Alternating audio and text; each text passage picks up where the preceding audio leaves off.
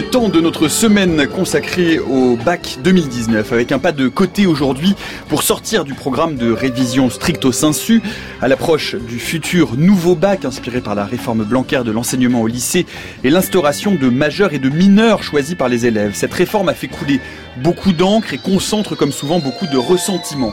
C'est l'enseignement scientifique que l'on serait en train d'assassiner. Plus assez de maths, plus assez de SVT, trop de choix, pas assez de possibilités, l'instauration d'inégalités territoriales, bref, on fait le point sur ce que la réforme du lycée change à l'enseignement scientifique.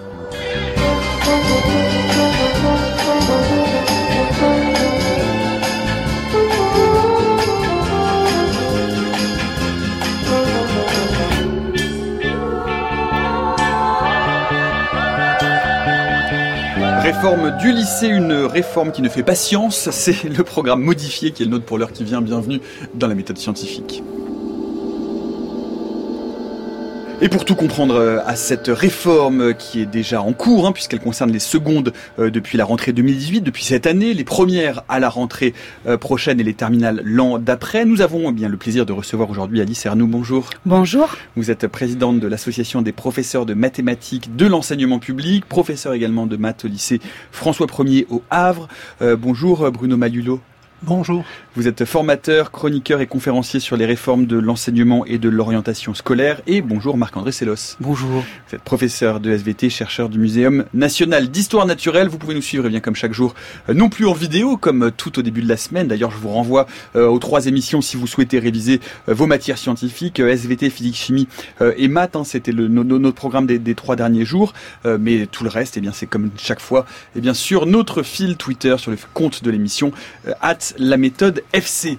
Alors pour commencer, bien qui dit réforme de l'enseignement dit prof en colère, c'est une sorte de euh, corollaire obligatoire, euh, comme en témoigne ce reportage diffusé dans le journal de France Inter le 11 décembre dernier. Euh, l'aspect lycée à présent de la contestation. Encore quelques dizaines de lycées, 170 selon le décompte du ministère, ce sera peut-être plus en fin de journée, 170 établissements mobilisés. Nous allons à Toulouse avec Stéphanie Glésis, lycée Saint-Cernin. Une des particularités, c'est que les enseignants manifestent aux côtés des élèves. Ces profs d'ordinaire calme sont en colère car cette réforme du lycée, selon eux, est faite à la hussarde. Antoine Missier, prof de maths à Saint-Cernin. La destruction complète euh, de l'architecture euh, du lycée, du lycée professionnel, du baccalauréat, menée avec une brutalité incroyable, au pas de charge. Les programmes sont pas prêts, la réforme n'est pas prête, c'est du grand n'importe quoi. Amandine Pio est prof de PS, elle craint que les zones rurales soient sacrifiées dans le choix des options. Ça veut dire que chaque matière et chaque spécialité va être dépendante de la taille des établissements, de leur positionnement géographique. On ne pourra pas avoir les mêmes offres partout sur le territoire. Des élèves qui seront euh, assez loin et qui n'auront finalement à leur disposition que certains choix qui seront proposés par les établissements, n'auront pas tout à fait la liberté de choix de toutes leurs spécialités, donc de leur orientation. Quant à Blandine Delpoux, prof de SVT, elle pense que sa matière va pâtir de la réforme. Il est prévu de n'avoir que deux spécialités en terminale. Il est évident que des élèves scientifiques vont choisir maths et physique. S'ils veulent faire médecine, vont-ils abandonner les sciences de la vie et de la terre en terminale? Voilà, reportage sur ce mécontentement euh, professoral euh, qui date donc du mois de décembre dernier. Peut-être une réaction simplement euh, à ce reportage. Est-ce que c'est à ce point-là un pléonasme de dire réforme, prof en colère, Alice Arnoux? Alors c'est vrai que l'histoire nous prouve que c'est souvent le cas, mais dans, les, dans les propos qui ont été tenus par les collègues, là je retiens en particulier les problèmes de rythme pour mener cette réforme par rapport à l'ampleur de ce que ça représente. C'est une réforme en profondeur de la notion même de baccalauréat, comme on connaissait jusque-là. Et euh, la notion, enfin, cette précipitation euh, nous fait vraiment euh, beaucoup, beaucoup de mal. Ce qui vous inquiète, c'est la, marche forcée, on, y reviendra. Bruno Malulot. Moi, j'ai envie de réagir aux propos qui a été tenus par la collègue qui se plaignait d'un phénomène avéré, à savoir qu'il n'y aura pas une offre identique partout. Et donc, on crée des écarts. Sauf qu'on ne les crée pas, ils existent déjà. Donc je voudrais simplement rappeler qu'aujourd'hui déjà, euh, un certain nombre d'enseignements ne sont pas disponibles dans tous les lycées. À cet égard, et c'est pas une excuse pour ne pas faire mieux, mais on ne fait pas pire, on reproduit le modèle existant. Marc-André Sélos alors, euh, j'ai entendu parler de destruction. On ne fait pas de réforme sans détruire. La question, c'est plutôt de savoir ce que l'on construit. J'ai entendu aussi parler euh, de, de brutalité et d'inadéquation finalement aux élèves. Il faut savoir que c'est pas cette année on n'est pas on n'a pas fait la réforme de la seconde. C'est l'an prochain la seconde et la première vont être réformées la même année. Et figurez-vous qu'auparavant l'éducation sexuelle était en première. Donc il y en a des gens qui sont en seconde cette année, qui vont passer en première, ils n'ont pas eu l'éducation sexuelle cette année, ils l'auront pas l'an prochain. Ah merde Voilà un rythme qui ne convient pas et qui finalement qui nous correspond à une administration qui n'est pas au service des administrés. Mais ce, que vous pointez euh, sur la partie éducation sexuelle du programme de SVT de seconde, euh, c'est effectivement, ça va se produire juste sur le glissement d'un an sur le passage des programmes, donc c'est une sorte de, démage, de, de, de, dommage collatéral. Ça ne concerne pas véritablement la réforme à proprement parler. Oui, mais les enseignants ils vont être obligés de changer euh, deux années de programme en même temps. Ils auraient bien mieux fait une année puis l'autre. Et on a ici une frénésie qui est le rythme du politique, mais qui n'est pas le rythme des gamins. Les gamins, ils auraient eu besoin de finir le lycée qu'ils ont commencé. Et donc, une fois de plus, c'est une administration qui n'est pas au service des administrés. Euh, qu'est-ce qui, on, va hein, détailler évidemment euh, cette euh, cette réforme, sa, philosophie, mais aussi concrètement sa mise en application pratique. la question que j'ai envie de vous poser, Alice Arnoux, c'est tout le monde s'accorde à dire que réforme, il faut qu'elle est nécessaire cette réforme. On a l'impression que personne ne sait faire ou qu'à chaque fois qu'on essaie de faire, on fait mal. ça veut dire qu'il ne peut pas y avoir de bonne réforme du programme ou de l'enseignement? Alors, je pense que de toute façon, un consensus quand on veut faire une réforme de fond un consensus est toujours très long à obtenir. Il, euh, il demande beaucoup euh, d'aller-retour entre un certain nombre de personnes, des experts qui sont autant euh, des experts comme on a là autour de la table. On représente une certaine variété, des personnes qui ont un regard extérieur à l'éducation nationale, des personnes comme comme les gens de la PMEP. On est des professeurs, on enseigne, on connaît notre terrain d'enseignement même si on connaît par un certain, un certain point de vue.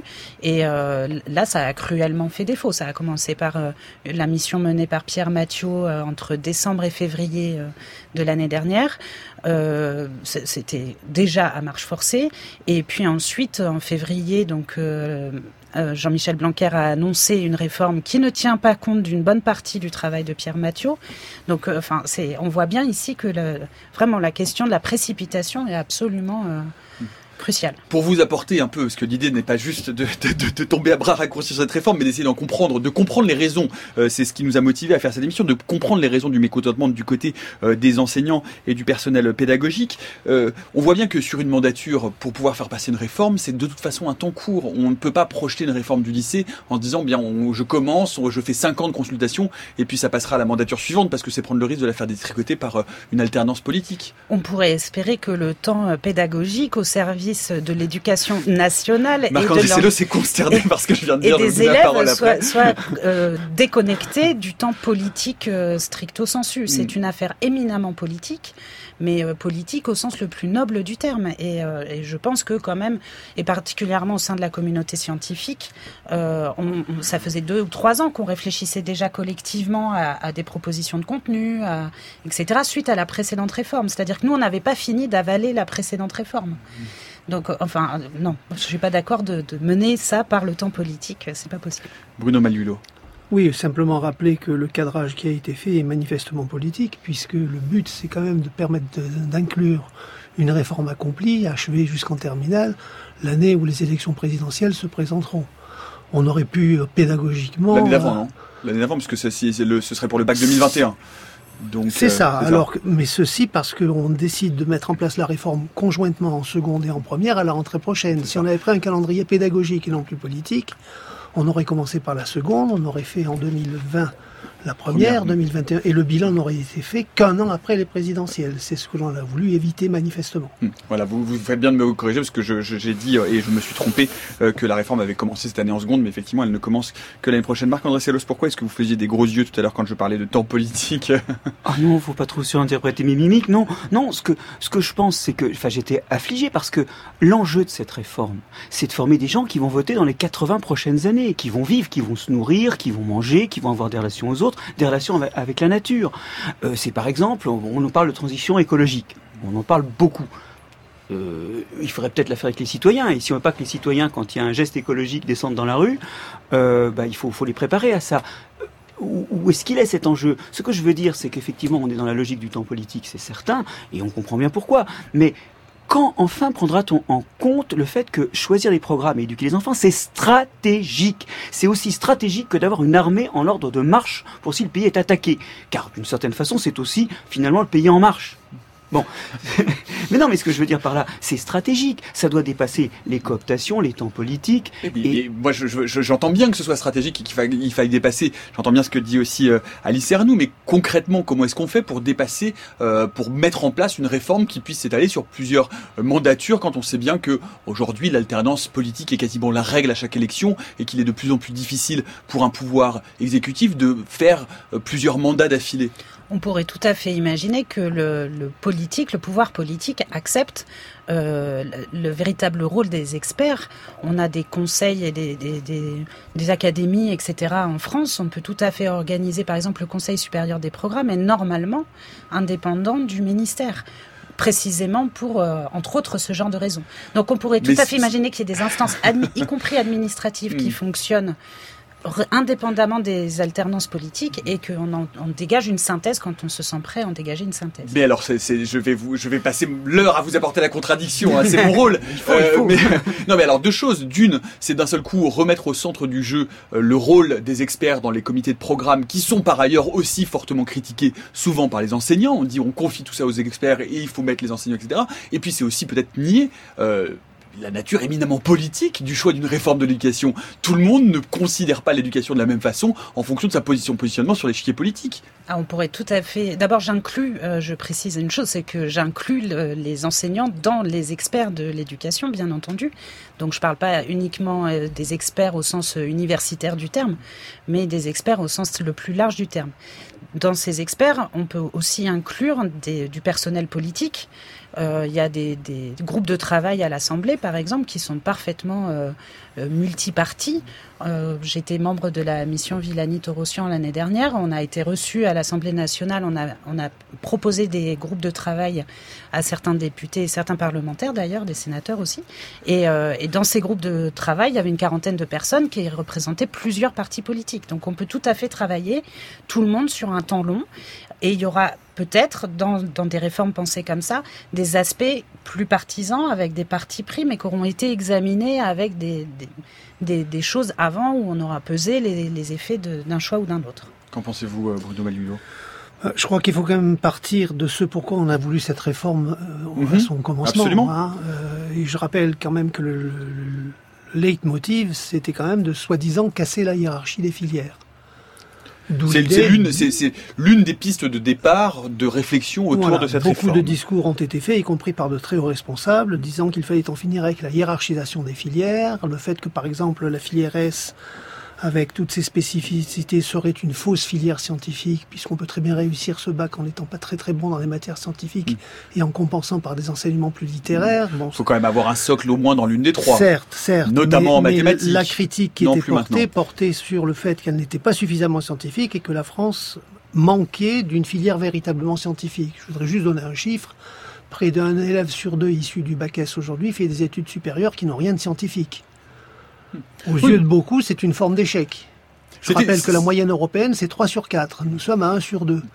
Donc la volonté de créer des profils véritablement scientifiques était au cœur du débat, mais dans le cadre d'un enseignement qui globaliserait tout ça autour d'un bac général unique. On est d'ailleurs passé à côté de la possibilité de fusionner aussi avec les bacs technologiques. Je pense que c'est une erreur. Dont on va reparler, hein, parce qu'on parle beaucoup de la réforme du bac général, mais on parle peu de la réforme des bacs technologiques et pro, et on va en dire un mot dans quelques Bien instants. Bien sûr, mais ce à quoi on aboutit, c'est un bac qui est euh, ni véritablement scientifique, puisqu'en fait il y a une régression des horaires quand on regarde les chiffres en les additionnant par rapport à l'ancien lycée.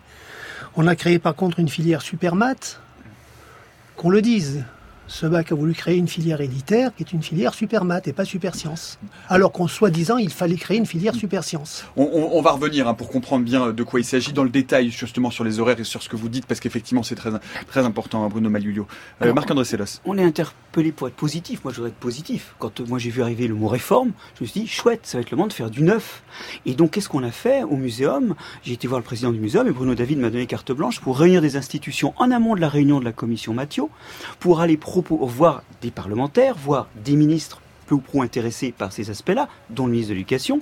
J'ai réuni 11 institutions de recherche, dont le CNRS, l'INRA, 4 académies, 160 entreprises privées, une quarantaine de sociétés scientifiques, qui ont globalement demandé à tous ces gens-là d'être reçus. Nous n'avons pas eu de réponse. Vous m'entendez L'ensemble de la communauté autour des sciences de la vie de la Terre, du, monde de, l'environnement, n'a pas reçu de réponse. À l'époque, la commission Mathieu s'était pas réunie. Quand elle s'est réunie, nous l'avons rencontrée et très très tôt dans son travail, elle nous a annoncé l'état de ses réflexions qui fut exactement et mot pour mot le produit de euh, son travail après consultation. Donc, euh, nous faisons partie des gens qui se sont au départ mis à disposition. Et si on n'arrive pas à définir un consensus qu'on fera pas du jour au lendemain, on aura des réformes qui seront dépendantes des gouvernements, immédiatement démontées par le suivant, et qui donc devront se faire vite. C'est un changement de rythme de gestion. Nous sommes là dans le management du pays. C'est un sujet qui dépasse largement celui que nous avons aujourd'hui. Le rythme de management politique du pays ne convient plus au pays. Euh, Alice Arnoux, peut-être un mot euh, sur euh, la philosophie euh, de cette réforme, puisque tout le monde s'accordait, pour le coup, il y avait une forme d'unanimité, pour dire que il fallait faire quelque chose pour changer cet enseignement du lycée, comme le disait Bruno Maliulo, qui, notamment pour les filières scientifiques, aboutissait à un bac scientifique qui était un bac de sélection vers des filières dites d'excellence, notamment des classes prépa, uniquement, bon, grosso modo, sur des compétences mathématiques et pas sur une formation véritablement à l'esprit scientifique. Je parle sous votre contrôle, vous avez le droit de me contredire si je dis des bêtises. Hein. Euh, mais on disait euh, également que, euh, bien, ce, certes, on, amenait, on amène aujourd'hui 90% d'une population, d'une tranche d'âge au bac, et il s'agit bien d'un choix politique en l'occurrence, mais que derrière, eh bien, le lien, la passerelle vers les études supérieures se faisait très mal, puisque on retrouve évidemment des taux d'échec très importants dans les premières années de licence, notamment de licence universitaire. Donc, est-ce que tout le monde est d'accord autour de cette table aujourd'hui pour dire qu'il fallait faire quelque chose pour changer ce système? Oui, alors je pense que ça fait justement partie des consensus qui étaient très largement partagés dans la société, y compris chez les enseignants. Il y a très peu d'enseignants aujourd'hui, il y en a quelques-uns, mais il y en a très peu qui disent qu'il ne fallait rien faire. On est à peu près tous d'accord, euh, tous bords syndicaux confondus, l'ensemble des associations, l'ensemble des disciplines, pour dire que c'était pas satisfaisant. En revanche, euh, l'analyse, euh, par exemple, sur la, l'excellence supposée de la filière scientifique aujourd'hui, euh, en tout cas dans le monde scientifique, on s'accorde à dire que c'est ce que mon voisin disait tout à l'heure, c'est précisément parce que elle ne laisse pas assez de place, elle ne donne pas assez de place aux sciences, qu'elle s'est transformée en euh, baccalauréat général par excellence. Et donc les élèves en fin de seconde qui ne savaient pas quoi faire ou qui voulaient pas se fermer de porte ou etc. Euh, allaient en voie scientifique en se disant que c'était là où ils avaient la plus grande diversité d'enseignement et que ça leur laissait le temps de, de choisir derrière. Ça laissait le, plus de portes ouvertes. Ce qui est une réalité, ce qui a été, mais ce qui est une réalité en France depuis des dizaines et des dizaines d'années. Sauf que pour casser ça, et c'est quelque chose, euh, Pierre Mathieu avait changé sur ce point-là précis pendant les consultations, et euh, puisqu'au départ il envisageait faire arrêter les mathématiques en fin de seconde, et suite aux, aux consultations qu'il avait menées, il avait préconisé de garder les mathématiques au moins jusqu'en fin de première pour éviter que le choix d'une, à l'époque c'était mineur et majeur, c'est devenu spécialité, mais que le choix des mathématiques pour se spécialiser se fasse justement sur juste le côté par sécurité ou euh, pour, pour s'assurer hein, une formation générale. Or, c'est bien finalement ce qui a été retenu. Et donc, c'est en créant une pénurie de sciences dans le tronc commun qu'on recrée ce phénomène de la filière scientifique qui était critiqué de manière unanime, qui est que les élèves de seconde qui sont en train de faire leur choix, pour une partie d'entre eux, choisissent des spécialités scientifiques non pas par appétence pour les sciences, non pas pour un projet de poursuite d'études, mais uniquement pour s'assurer, et ils sont pas bêtes, ils s'assurent une culture générale la plus large possible. Bruno Malulio, vous vouliez réagir Deux choses, si vous permettez. Euh, D'abord, je vous permets tout. Culture générale, oui, mais porte multiples, souvent à la sortie, pas forcément. Je rappelle quand même que la grande partie des filières que demandent les bacheliers, et en particulier les S, sont des filières sélectives. Et que beaucoup se cassent le nez devant des épreuves de tri à l'entrée qu'ils ne les laissent pas passer. Autrement dit, on a chaque année des milliers d'élèves qui sont passés par une filière et qui regrettent de ne pas être passés par une autre parce qu'ils découvrent les difficultés à franchir les obstacles de la sélection. Donc il ne suffit pas de prétendre au baccalauréat supposé ouvrir toutes les portes, encore faut-il qu'après avoir frappé à ces portes, elles s'ouvrent. Et ça, c'est un raisonnement qu'en amont, les gens n'ont pas assez, me semble-t-il, ça s'appelle orientation. Alors on, reparlera de l'orientation, c'est encore autre chose. J'aimerais qu'on dise un mot maintenant et qu'on détaille un peu la nature euh, concrète, pratique, c'est-à-dire de quoi on passe, de quel système on passe, à quel autre système on passe, pour qu'on puisse comprendre euh, quels sont éventuellement ou selon vous les apories de ce nouveau système. La méthode scientifique, Nicolas Martin. Et à 16h20, donc, nous parlons aujourd'hui de la réforme du lycée euh, et donc, in fine, euh, de la réforme euh, du bac. Peut-être, Alice Ernoux, un mot sur ce qui change. Donc, on l'a dit, on parlait de majeur mineur, maintenant on parle de spécialité. C'est-à-dire qu'en fait, l'idée, la philosophie derrière cette réforme, celle qui est, qui est telle qu'elle est voulue par le ministre de l'Éducation nationale et par le, le pouvoir exécutif, c'est un bac à la carte. C'est-à-dire de dire, de laisser le choix aux lycéens de choisir les matières qui vont être leur matière principale, dans laquelle ils vont pouvoir ensuite, par la suite, glisser naturellement vers des enseignements supérieurs, puisque euh, ils auront fait un peu euh, eux-mêmes euh, finalement leur formation initiale. Oui, alors déjà une précision, c'est qu'il y a une partie des, lycéens qui choisissent leur orientation de bac Enfin, enfin c'est pas des lycéens d'ailleurs à l'époque, c'est des collégiens en fin de troisième puisqu'ils s'orientent en voie professionnelle pour certains d'entre eux. Puis il y a la seconde générale et technologique qui dans la structure ne change pas beaucoup. Quelques enseignements changent, mais c'est ça reste relativement marginal. C'est pas là qu'il y a une grande euh, révolution. Et donc cette seconde générale et technologique, euh, à l'issue de cette année-là, les élèves choisissent s'ils vont en voie technologique ou en voie euh, générale. En voie technologique, il y a quelques changements, mais assez peu finalement. Euh, c'était plus pour correspondre au vocabulaire de la voie générale. Et donc c'est la voie générale qui est, elle, euh, particulièrement impactée. Euh, à l'heure actuelle, les lycéens choisissaient une des trois filières littéraires, économiques et sociales ou scientifiques. Dans chacune de ces filières, ils avaient un ensemble de, disciplines qui étaient quasi totalement imposées, à quelques choix d'options près, et puis des choix de spécialité en, en terminale qui coloraient un peu plus euh, leur bac euh, dans une certaine discipline.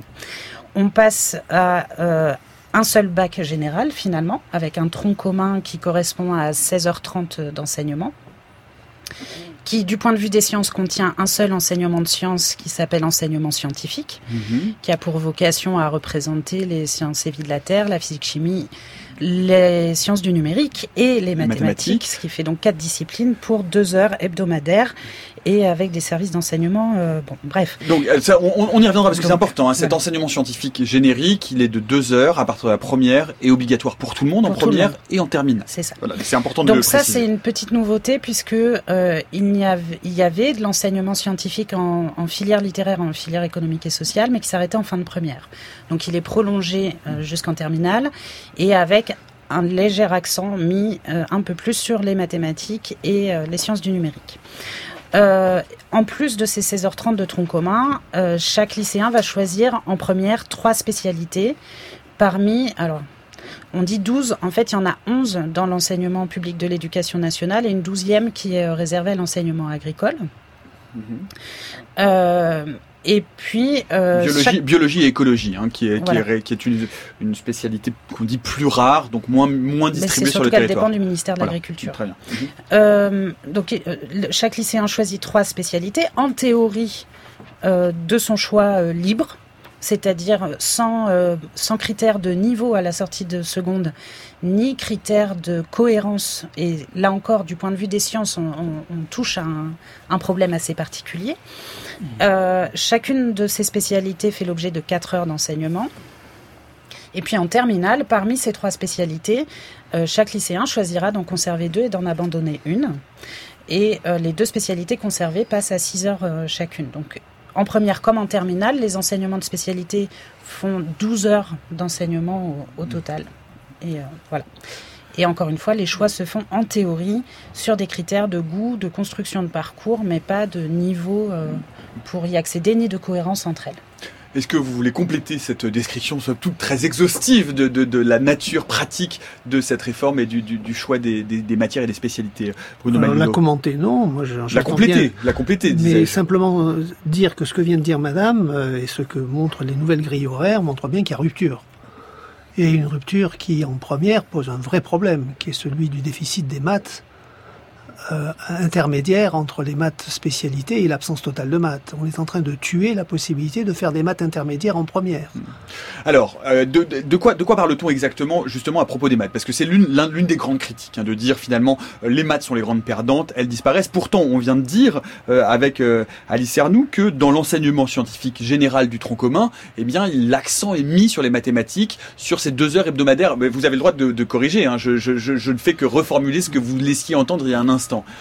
Donc, donc, les maths sont tout, de même là jusqu'à la terminale. La structure, la structure du lycée qui est en train de disparaître et la structure nouvelle. Dans la structure actuelle, vous avez trois façons de faire des maths en première. Générale, soit vous en faites à profil scientifique, forte dose, hypothético-déductif, enseignement assez abstrait, c'est le classique de la formation de base du futur scientifique, qui d'ailleurs se retrouve dans le nouveau lycée. C'est ce que nous révisions ici même dans ce studio hier. À l'inverse, nous avons la possibilité qui existait et qui existe toujours de ne pas faire de maths du tout.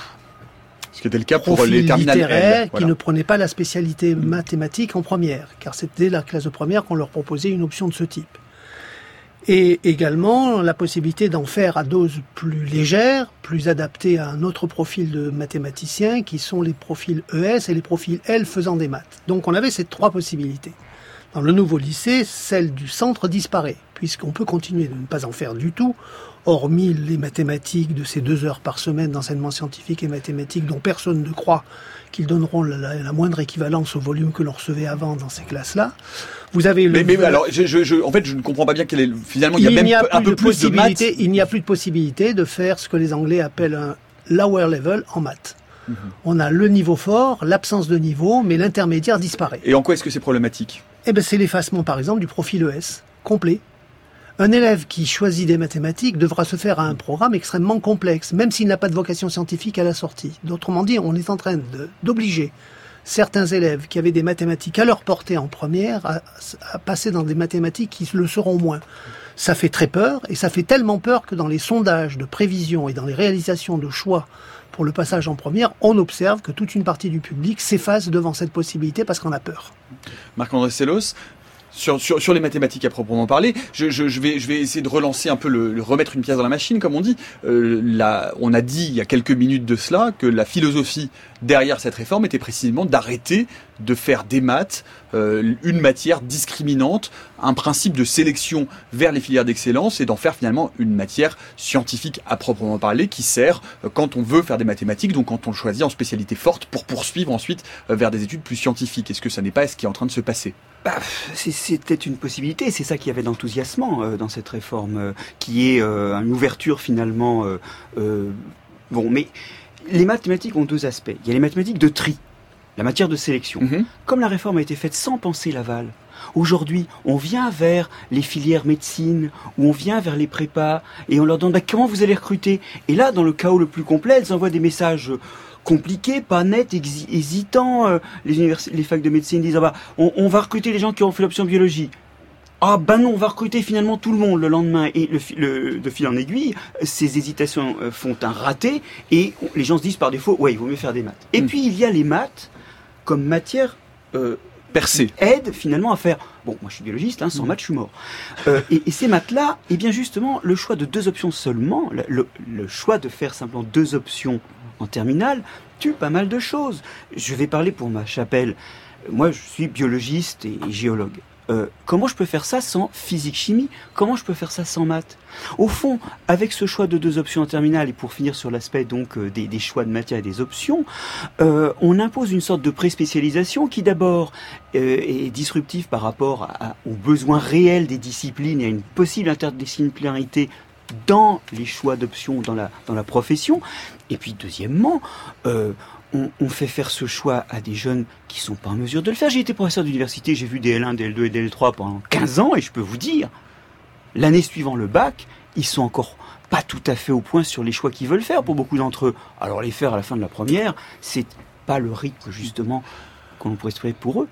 Alors, je, je vais, vos, vos réflexions m'amènent à, deux, euh, à deux objections. Euh, la première, c'est est-ce que, puisque vous dites que effectivement, euh, penser les matières, mais ça c'est une, c'est une, c'est une vieille antienne de, de l'enseignement scientifique, de dire de penser les matières indépendamment les unes des autres. Il est évident qu'on a besoin de maths pour faire de la physique chimie, qu'on a besoin de physique chimie pour faire de la bio, et réciproquement. Mais néanmoins, les mathématiques dont on a besoin pour faire des SVT, ce sont des mathématiques qu'on peut apprendre en cours de SVT, non, Marc-André Sellos? Qu'on n'est pas qu'on n'est pas obligé de passer par un enseignement de mathématiques spécialisé pour avoir le bagage mathématique nécessaire pour faire des, des maths en, en SVT, si? Oh bah, euh, il faudrait être sûr que les enseignants sont formés justement pour ça. Et, et de ce point de vue-là, euh, comme il n'y a pas de formation continue qui accompagne ces réformes, euh, des fois il y a des matières qui sont orphelines. Examinons le maintenant notre en commun l'enseignement scientifique, qui réunit, comme vous l'avez dit, quatre matières. Bah, c'est un, un, professeur seulement qui va enseigner ça. Peut-être deux sur l'année. Il va peut-être et on, on, se dirige de plus en plus d'ailleurs vers mettre ça entre les mains des profs de, de physique-chimie ou des profs de SVT. Mais va-t-il vraiment y avoir un programme de formation continue à la hauteur pour qu'un prof de physique puisse faire de la sexualité et de la biodiversité, pour qu'un prof de, euh, de sciences nat ait les mathématiques rigoureuses? Et puis, il y a un autre problème, c'est que l'interdisciplinarité et la multidisciplinarité, c'est bien, mais les SVT, la physique et les maths amènent des méthodes différentes. Je m'explique. Euh, les maths créent un univers dans lequel elles résonnent. La physique réduit l'univers dans sa complexité à des conditions où, bah, quand une bille tombe du haut de la tour Eiffel, on sait à quelle vitesse elle tombe. Faites gaffe à ce que vous dites, hein, c'est le prof de physique qui nous écoute, si vous dites que la physique réduit l'univers. Non, mais c'est sa puissance, parce que c'est ça qui fait monter les ascenseurs et décoller les avions. Hein. Évidemment. Je suis pas en train de juger les disciplines, je dis leurs apports spécifiques. Les SVT, elles, elles gèrent, avec autant de physique et de maths que possible, le complexe, l'indétermination. Et un jour, on vous prescrit la thalidomide, et le lendemain, on vous dit attention, surtout pas, c'est dangereux pour vos enfants. Euh, ce que je veux dire, c'est que euh, on a tous des apports méthodologiques différents qui sont irréductibles les uns aux autres. Et l'enseignement scientifique, c'est comme si on avait fait une matière qui s'appellerait histoire, géographie, sport ou euh, sport philo. C'est irréductible hmm. et en plus surtout irréductible quand on n'a pas le corps enseignant formé pour. Alors ça, c'est une vraie question qui va se charger de cet enseignement scientifique générique, euh, mais qui me qui rejoint mon autre objection que je voulais euh, formuler tout à l'heure, Marc-André Sellos. Euh, est-ce qu'il ne faut pas aussi laisser le temps à cette réforme de s'instaurer, le temps à la aux, aux, professeurs Non mais c'est mon boulot de vous poser ces questions-là. Le temps de, de, de, de aux professeurs d'être formés sur cette matière, de choisir, de dire bon bah très bien, je fais de la physique chimie, eh bien je vais me former en formation continue pour faire cet enseignement de mathématiques et de SVT, avec peut-être une petite préférence, mais tout ça va se lisser dans le temps, de même que euh, les, les, les, les, facs de médecine ou les établissements universitaires, euh, aujourd'hui, ils ne savent pas dire s'ils prennent l'option SVT, l'option maths, mais à force, ces choses-là vont s'instaurer et puis elles vont, elles vont, pas, elles vont traverser l'épreuve du réel. Qu'en pensez-vous, euh, Alice Arnoux? Alors effectivement, je fais confiance à mes collègues pour pour prendre soin des élèves et Bon, encore faudrait-il qu'on soit armé pour ça. Alors, pour compléter euh, les, propos qu'on vient d'entendre sur les différentes démarches des, différentes sciences, d'abord, on peut remarquer que euh, sciences et vie de la Terre et physique-chimie sont déjà des, disciplines scolaires, mais qui sont attachées à plusieurs disciplines universitaires. Donc, les collègues en question gèrent déjà plusieurs épistémologies et plusieurs objets et plusieurs types de méthodes. Euh, que par ailleurs, en plus des différences épistémologiques profondes entre nos disciplines en tant que sciences universitaires, on a aussi des différences de didactique. La didactique d'une discipline, c'est la science de l'enseignement de cette discipline. Et chacune de nos didactiques a une histoire propre qui est liée à l'épistémologie de la discipline, mais pas seulement. Et euh, là, dans les premières formations euh, pluridisciplinaires en enseignement scientifique, ce qu'on observe, c'est qu'on n'utilise même pas, on utilise les mêmes mots pour, pour désigner des choses différentes. Et donc, on en revient à notre tout premier ah, propos. Nous avons un petit téléphone euh, coquin qui s'est glissé. on, on en revient à notre tout premier propos qui était le, le temps long.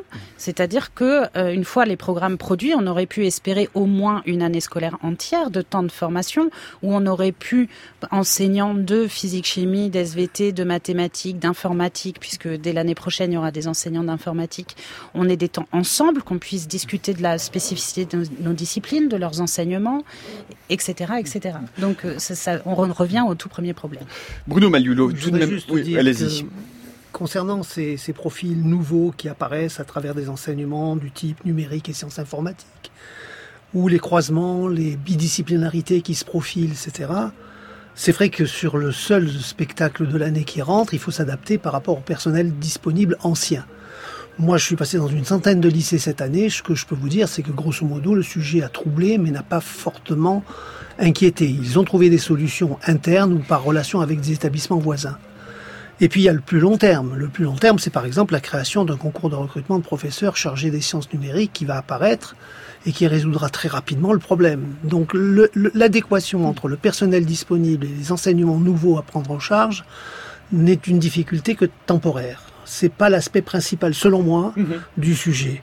Par contre, il aurait peut-être fallu en amont penser de façon anticipatrice cette difficulté et ne pas attendre que soient créés ces enseignements pour se pencher sur la résolution du problème. Là, je vous renvoie à, ce que je disais à, Marc-André Sellos tout à l'heure, c'est-à-dire que ça, ce sont euh, les, ratés qui se passent à toute mise en place euh, d'un changement ou, d'une réforme et qui sont de toute façon à, peu près, il me semble-t-il, inévitables. Non, non, mais les ratés, ils sont humains, là. Je veux dire, quelque part, c'est le poids sur les professeurs. Moi, j'ai profondément confiance en les enseignants. J'ai connais, je fais des Il va vraiment couper votre téléphone Non, non mais c'est pas le mien, là. Ah.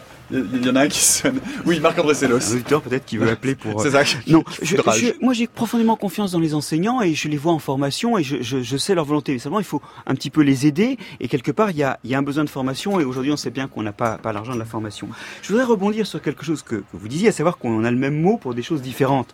Et en réalité, ce qui se passe, c'est ça la richesse, c'est qu'on a tous des éclairages différents à apporter sur les concepts et cette complémentarité, il faut la rechercher.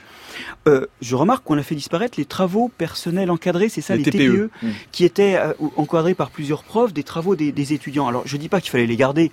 Je dis juste qu'on a fait disparaître justement un embryon de cette interdisciplinarité que j'appelle et qu'à mon sens, l'enseignement scientifique rate un peu parce que il, finalement, il a fait gérer par une seule personne au lieu de la faire gérer par un, un concert. Moi, cette interdisciplinarité, c'est un truc, j'en pleurerais. J'ai fait partie de la commission qui a fait le programme donc de, SVT, hein, mm. Euh, et, et, et euh, on a voulu aller au-devant des sciences économiques et sociales, de l'histoire géo, de la philo, des maths, de la physique chimie. On voulait établir des accroches, qu'on ait des parties du programme qui s'entrappuient pour créer des résonances autour justement de ces débuts d'ambiguïté que crée le fait d'appeler de la même, du même nom des choses différentes. Eh bien, c'était pas dans la règle du jeu. Quand est-ce qu'on va cesser de faire des favelas? Chacun bâtit son espèce de gourbi alors que nous sommes censés construire une seule cervelle, celle de l'élève, et qu'on pourrait y construire avec des résonances une véritable galerie des glaces, la lumière de l'un renvoyant la lumière de l'autre. Moi j'attends cette galerie des glaces et ce que je vois c'est des gourbis.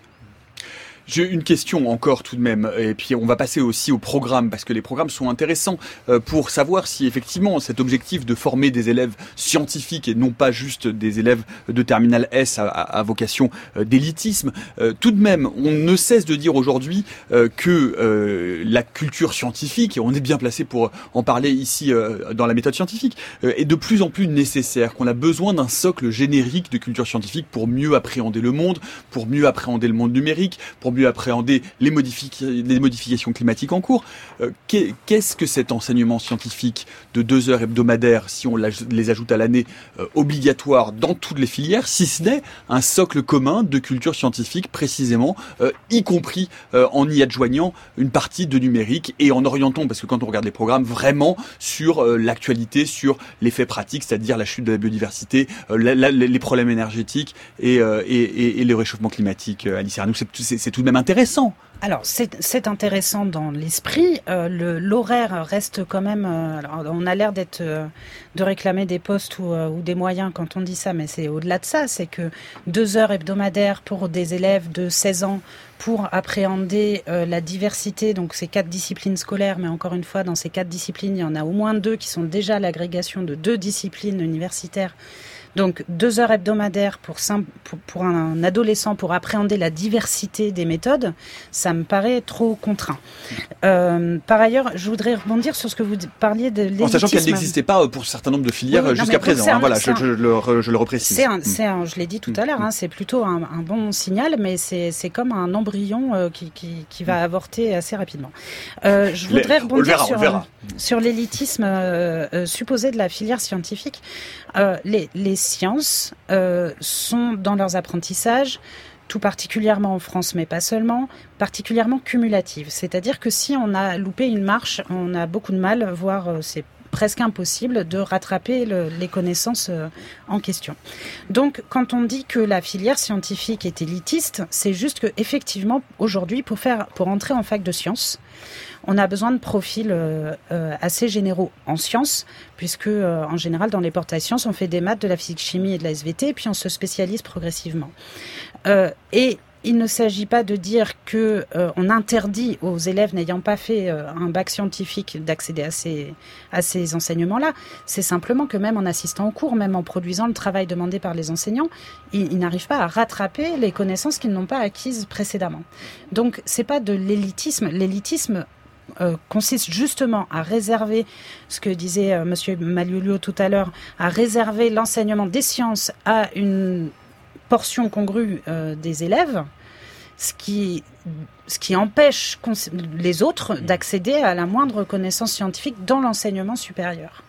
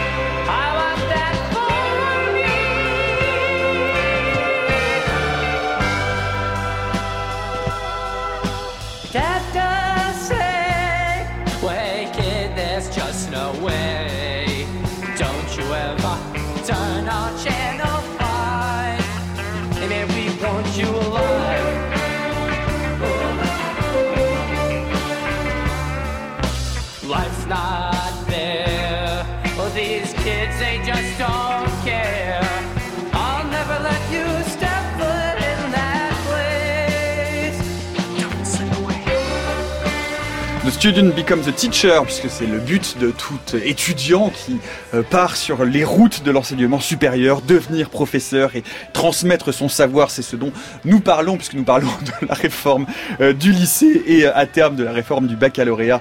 C'était de Lemon Twig sur France Culture à 16h42. Nous en parlons avec Alice Ernoux, qui est présidente de l'association des professeurs de mathématiques de l'enseignement public et prof de maths au lycée François 1er au Havre, avec Bruno Maliulo, qui est formateur, chroniqueur et conférencier sur les réformes de l'enseignement et de l'orientation scolaire, et Marc-André Sellos, euh, qui est professeur de euh, SVT et chercheur du Muséum euh, national d'histoire naturelle. Alors c'est vrai que depuis le début de cette émission, on entend beaucoup de critiques hein, de cette réforme, mais vous me disiez, Bruno Maliulio, il n'y a pas que des mauvaises choses a priori dans cette réforme. Il ne faut pas jeter le bébé avec l'eau du bain, selon vous. moi je trouve que nous raisonnons, et pas uniquement dans cette enceinte, hein, très souvent au regard des anciennes filières qui sont en train de disparaître. Et tous les débats qui ont lieu tournent autour de quelque chose qui ressemble à la reproduction à travers les choix d'enseignement de spécialité de ces anciennes filières. D'ailleurs, c'est ce qui s'est largement passé dans les lycées au moment du choix des enseignements de spécialité pour l'entrée en première les familles se sont posé la question comment avoir le profil de type ES, le profil de type S, le profil de type L à travers. Et c'était l'évolution du système. Mais, ça, ce sont, oui, c'est, ça, c'est, ce sont des survivances de l'ancien système. Comme on connaît encore l'ancien système, ces réflexes-là devraient être amenés à disparaître. Qui, a la dent dure. Dans les années à venir. Par contre, s'il y a un élément qui, à mes yeux, est extrêmement positif dans la réforme, c'est qu'elle permet la construction d'autres profils par le libre choix des enseignements de spécialité, à la condition que ce libre choix soit un véritable libre choix. Et ça repose le problème de l'offre. Mais on peut imaginer qu'aujourd'hui se construisent des profils un peu atypiques qui dépassent les frontières des anciennes filières et qui viennent enrichir le potentiel de formation de l'enseignement secondaire. Et d'ailleurs, les études supérieures scientifiques ne s'y trompent pas. Je voudrais juste citer Jacques Fayol, qui est président de la conférence des directeurs des écoles françaises d'ingénieurs, qui a déclaré le 16 mai dans un journal qui paraît l'après-midi. Je le cite, la réforme du lycée et du bac devrait permettre, à partir de 2021, d'attirer des jeunes vers les métiers de l'ingénierie plus nombreux qu'aujourd'hui. Il rappelle le déficit. Besoin de 50 000, formation de 33 000. Comment aller chercher ces 16 000 supplémentaires qui font défaut dans le système actuel? Il dit dès lors que le bac S a été longtemps une étape obligée, nous avions ce goulet d'étranglement. Avec la multiplication des profils, et il en cite un certain nombre, on pourrait imaginer que ce soit l'occasion de créer des nouveaux dispositifs pédagogiques. Pourquoi ne pas créer des parcours d'adaptation de littéraires et d'économistes vers les écoles d'ingénieurs à travers des formations ad hoc? Enfin, lutter contre la prééminence des hommes dans ce secteur de formation. 27% c'est insuffisant pour les femmes. Bref, avoir des profils différents. Et ça, la réforme devrait le permettre par la diversité des profils qu'elle va produire. Autrement dit, les écoles d'ingénieurs elles-mêmes y croient. Donc je serais mal pas posé pour dire le contraire. Alice Arnaud n'a pas l'air d'y croire tout à fait autant que les écoles d'ingénieurs. Marc-André Sellos Moi, je, je, d'une certaine façon, j'aimerais y croire. Et effectivement, une des grandes forces de cette réforme, c'est qu'elle peut casser les réflexes. Mais pour ça, il faudrait être certain que finalement les enseignants et les chefs d'établissement ne les retrouvent pas par facilité ou par habitude, et aussi que les signaux venus de l'aval, et ça c'est crucial, montrent bien une demande de nouveaux profils et de nouvelles combinaisons. Appartenant au SVT pour quant à moi, je vois bien la force qu'on peut avoir en faisant raisonner, par exemple, le raisonnement sur l'individu en fait constitué comme un écosystème microbien par rapport à la notion d'individualité en philo et euh, qui parle quand je dis je, ou encore euh, la résonance avec les sciences économiques et sociales ou l'histoire-géographie. Il y a plein de passerelles que l'on peut créer et si on fait un pas en arrière, nos sociétés sont aujourd'hui confrontées à un défi écologique. Une des forces de ce gouvernement est de proposer une transition écologique. Mais là, si on examine ce qui se passe dans, cette réforme, on a à la fois du bon et du mauvais. On a dans les choix d'options la capacité effectivement de casser l'opposition nature-société en créant justement une meilleure chimérisation des sciences humaines et des sciences, euh, alors on va dire, on dit souvent exact, on dit maths, physique, chimie, bio, géol. Bon, on a la possibilité de chimériser ça. Ce qui m'inquiète plus par contre, c'est que dans le tronc commun, le compte n'y est pas. Choisissez un maximum d'options littéraires, vous aurez 5 à 10% de sciences. Choisissez un maximum d'options scientifiques, vous aurez 45% de matière littéraire. 45%, 55% à cet âge-là, je parle de la terminale, ça me paraît un bon équilibre. Mais euh, 90% et 10%, c'est une catastrophe et ça ne résout peut-être pas justement la crise environnementale où nous sommes. Ça ne va pas jusqu'au bout des promesses que tient une telle réforme.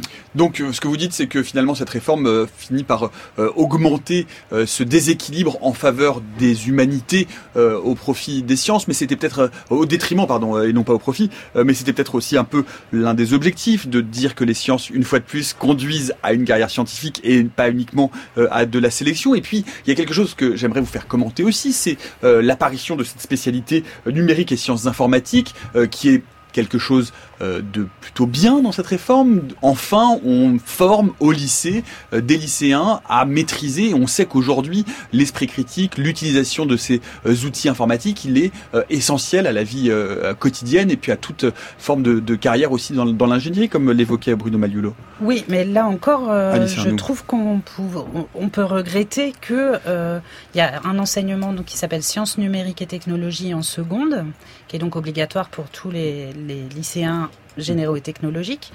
Euh, mais euh, il s'arrête en fin de seconde et il se transforme de nouveau en spécialité. C'est-à-dire qu'on retombe sur ce problème que les sciences, dans leur globalité, dans leur diversité, semblent de nouveau, alors en dehors de cet enseignement scientifique dont on a déjà longuement parlé, mais euh, retombent dans euh, cet esprit de futur scientifique. Or, Euh, je, juste, je précise en un mot, euh, Alice Arnoux, le tronc commun, le socle commun première terminale, c'est français, histoire géo, euh, enseignement moral et civique, LV1, LV2, EPS, euh, enseignement scientifique et philosophie pour la terminale. Voilà, je le rappelle parce que ça fait du bien de le rappeler. Oui.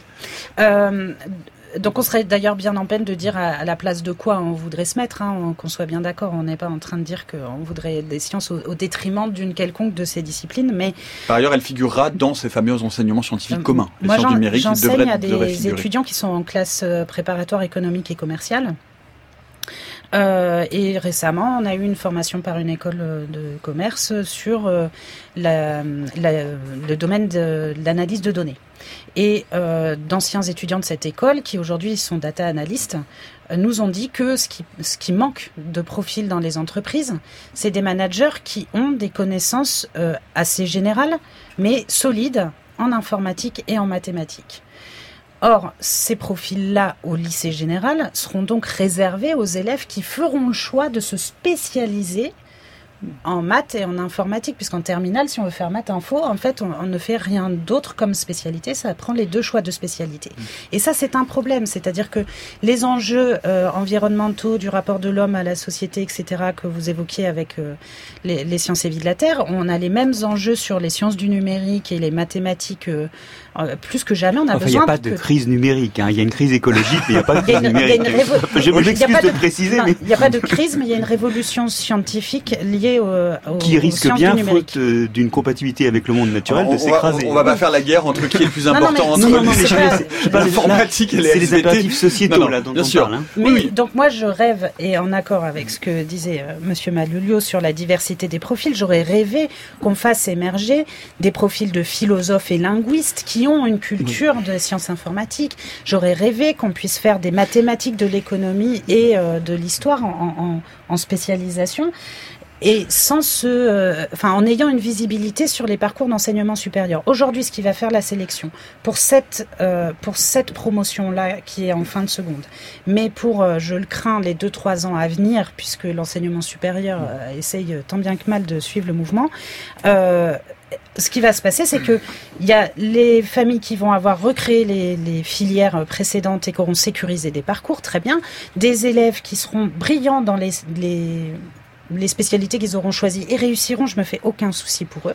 Et euh, et d'autres élèves qui sont un peu plus fragiles, qui savent pas bien en fin de seconde ce qu'ils veulent faire, et eux, ils sont, ils seront bien en peine de de poursuivre leurs études correctement. Si je vous comprends bien, Alice Arnaud, je donnerai la parole à Ma- à Marc-André Sellos dans un instant. Euh, Ce que vous dites là, c'est que vous, euh, dans l'idéal, dans un monde parfait, il faudrait pouvoir euh, former donc des élèves qui ont choisi des spécialités d'humanité, tout en continuant à leur apporter des enseignements d'informatique et de SVT pour les préparer au changement climatique. Bon, mais à ce moment-là, on fait un bac général pour tout le monde et on enseigne la même chose à tout le monde et comme ça on forme des lycéens ultra généralistes et on oublie la notion de spécialité. Je sais pas, je pousse votre raisonnement jusqu'au bout. Je rappelle que Ah, c'était un Bruno Maggio. projet dit Langevin-Vallon en 1947.